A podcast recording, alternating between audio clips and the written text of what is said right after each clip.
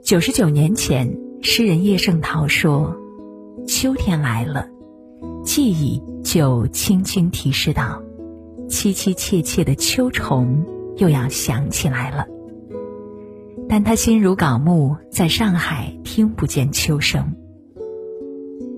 不是因为街上轮阵时响，人声吵闹，而是街前无绿草，窗外无蝴蝶，井底式的庭院，千色的水门汀地，秋虫早已避去，唯恐不速了。不容留秋虫的城市，也不容留秋和心怀诗意的人。他想念苏州吴县老家，几片零落的嫩暖阳光照亮山野。置身期间，秋虫仿佛经过乐师训练，高高低低，叫叫歇歇，起伏于耳，宛如绝唱。雀湖，不同于大城市秋的淡漠无味如嚼蜡，小城之秋充满生气。有无边落木萧萧下的浩荡，天空也高得仿佛可以飞翔，与凉风拥抱能感到松快。对着红叶许愿，一脚就能踩进浓浓的秋天。如诗人感慨：不要温和的走进那个凉夜，请不要温顺的走过秋天。去小城吧，见识秋的深，秋的浓。秋的无边无际，额尔古纳，秋色之城，秋天出发的地方。额尔古纳，大兴安岭脚下的一个小城，开车只需几分钟就能出了城区。一条河却分隔了中俄，不起眼的水泥界石碑“中国一九九三”上伫立着的白桦林。能让人感受到秋色的浩荡。白桦林是额尔古纳的市树，随地遍植。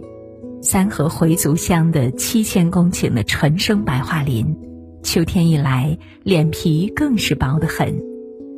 作家迟子建说：“只要秋风多说了他几句，他就会沉下脸，抬腿就走。”于是。当第一颗白桦林变黄开始，剩下的一颗颗、一排排紧接而来。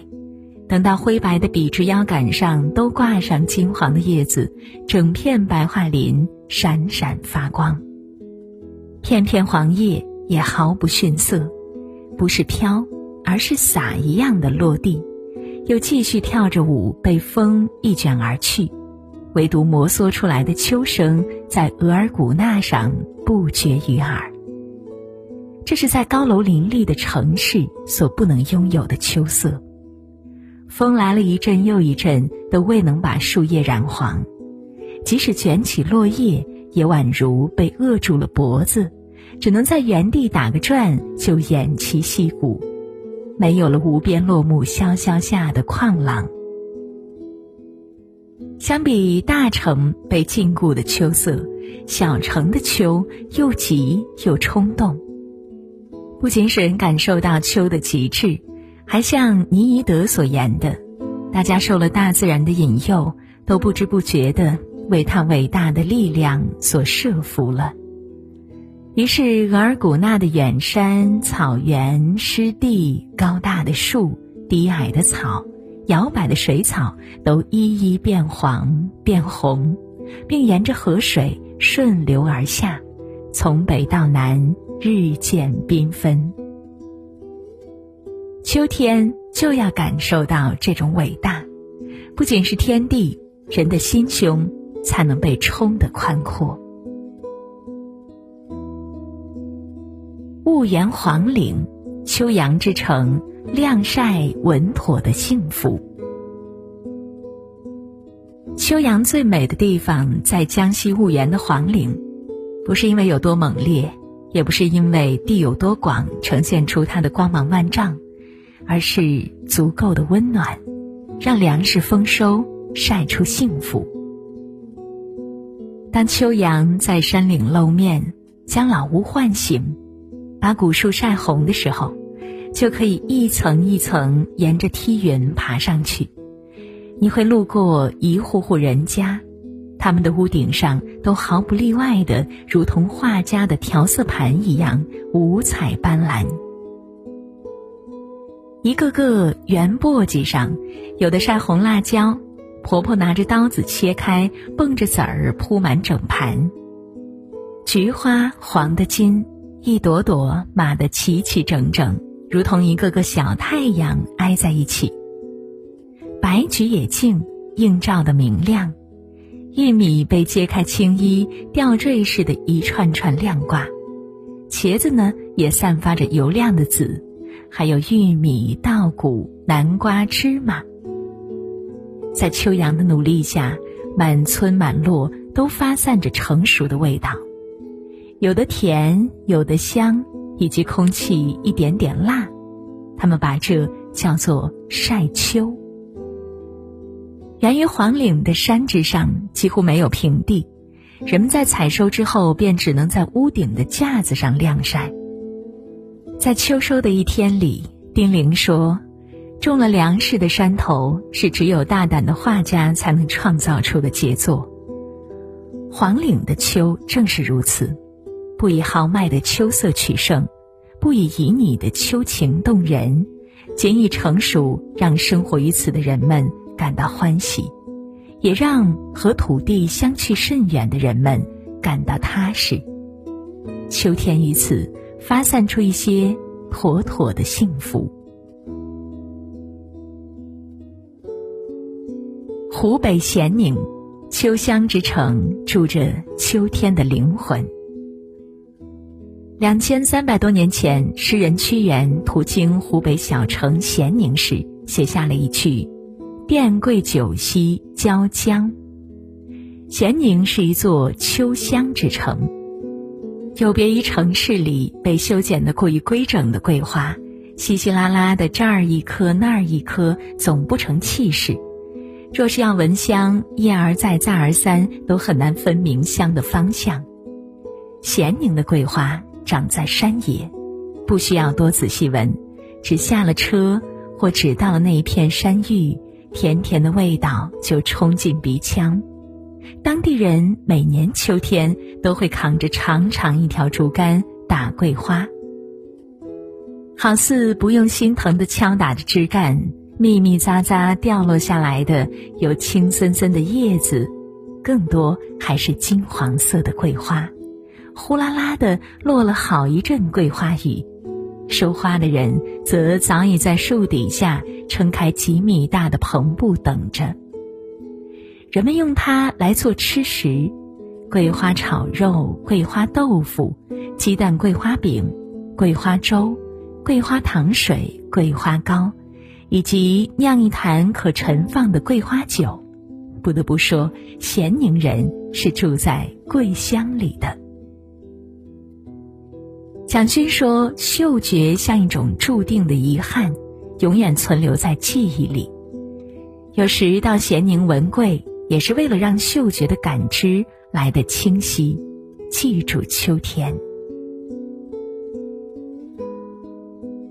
江南扬州，秋声之城，叫人安宁的地方。风声、雨声、虫鸣声的秋，不似夏的聒噪，细微的，容易被城市的喧嚣掩埋，需要到远郊去静听。然而。苏杭名声太噪，还是扬州小巧玲珑，保留着它的清秋声。青山隐隐水迢迢，秋尽江南草未凋。扬州的草木凋得慢，空气来得润，声声秋意不是悲凉，而是轻盈的、微凉的。有属东北角落的个园，遍植各类竹子。从假山往下看，宛如铺了一层绵软的青毯。风雨一来，粼粼划过屋瓦，向檐口流去，滴沥而下，打着青叶发出的响，是竹露滴清响的清灵。正如喜竹的郑板桥在园子的祝秋阁所赋的一对楹联：“秋从夏雨声中入，春在梅花蕊上寻。”扬州秋声带着夏的生动而来，于是，整座褪去了夏日燥热的扬州小城便如此静了下来。枫叶又还未红，阵雨滴落在瘦西湖里。还激荡起了阵阵涟漪，遥远不散，仿佛要送到更远的地方去，告诉人们，只是秋凉。扬州的秋声可以独听，或坐园，或倚栏，或捧着一杯热茶，闭着眼，静静的，不是听岁月流年的悲欢，是一个人难得的清宁。福建霞浦，秋水之城，装着最美的时光。诗人王勃的“落霞与孤鹜齐飞，秋水共长天一色”写的是秋江美景，自以为这样的景致，福建的霞浦才是把它体现的最完美的地方。浦指的是水边或者河流入海之地，霞浦便是海的边角，彩云流连之地。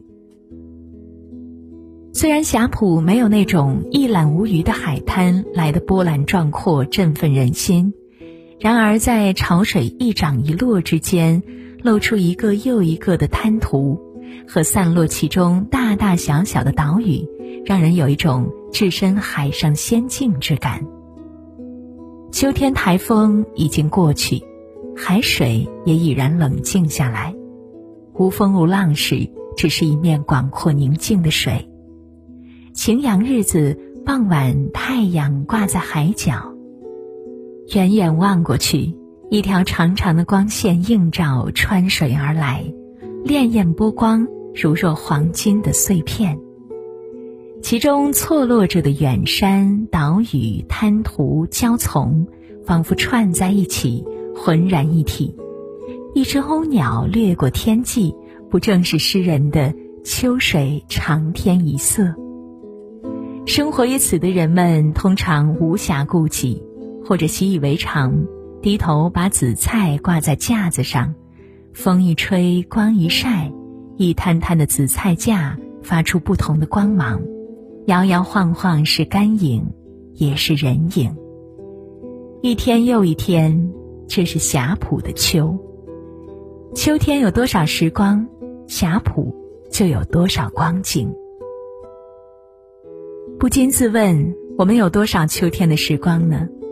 大城的秋，就像被一双大手扼住了喉咙，如叶圣陶所言的：“有点味道尝尝罢了，所剩无几，所感空虚。”秋当是一年中最有味的季节，既是霜叶红于二月花的热烈，也是秋风起兮白云飞的清朗。既是何处何成愁，离人心上秋的挂念，也是月正圆，蟹正肥，桂花皎洁，喜贴秋膘的欢心。既是世事一场大梦，人生几度秋凉是忧愁，也是长风万里送秋雁，对此可以酣高楼的宽阔。它的甜美。它的酸苦，就算是带着笑或者皱着眉头来品尝它，都胜过迷迷蒙蒙的淡而无味的秋天百倍。与其不清晰，不如做个热烈的秋梦，去小城之秋吧。那里橙黄橘绿，正宜释放诗意；那里欢喜忧愁，正宜释放你我滚烫却压抑许久的心情。最后，如歌里所唱：“秋天该很好，你若尚在场。”我亦想说：“小城秋很好，你若尚在场。”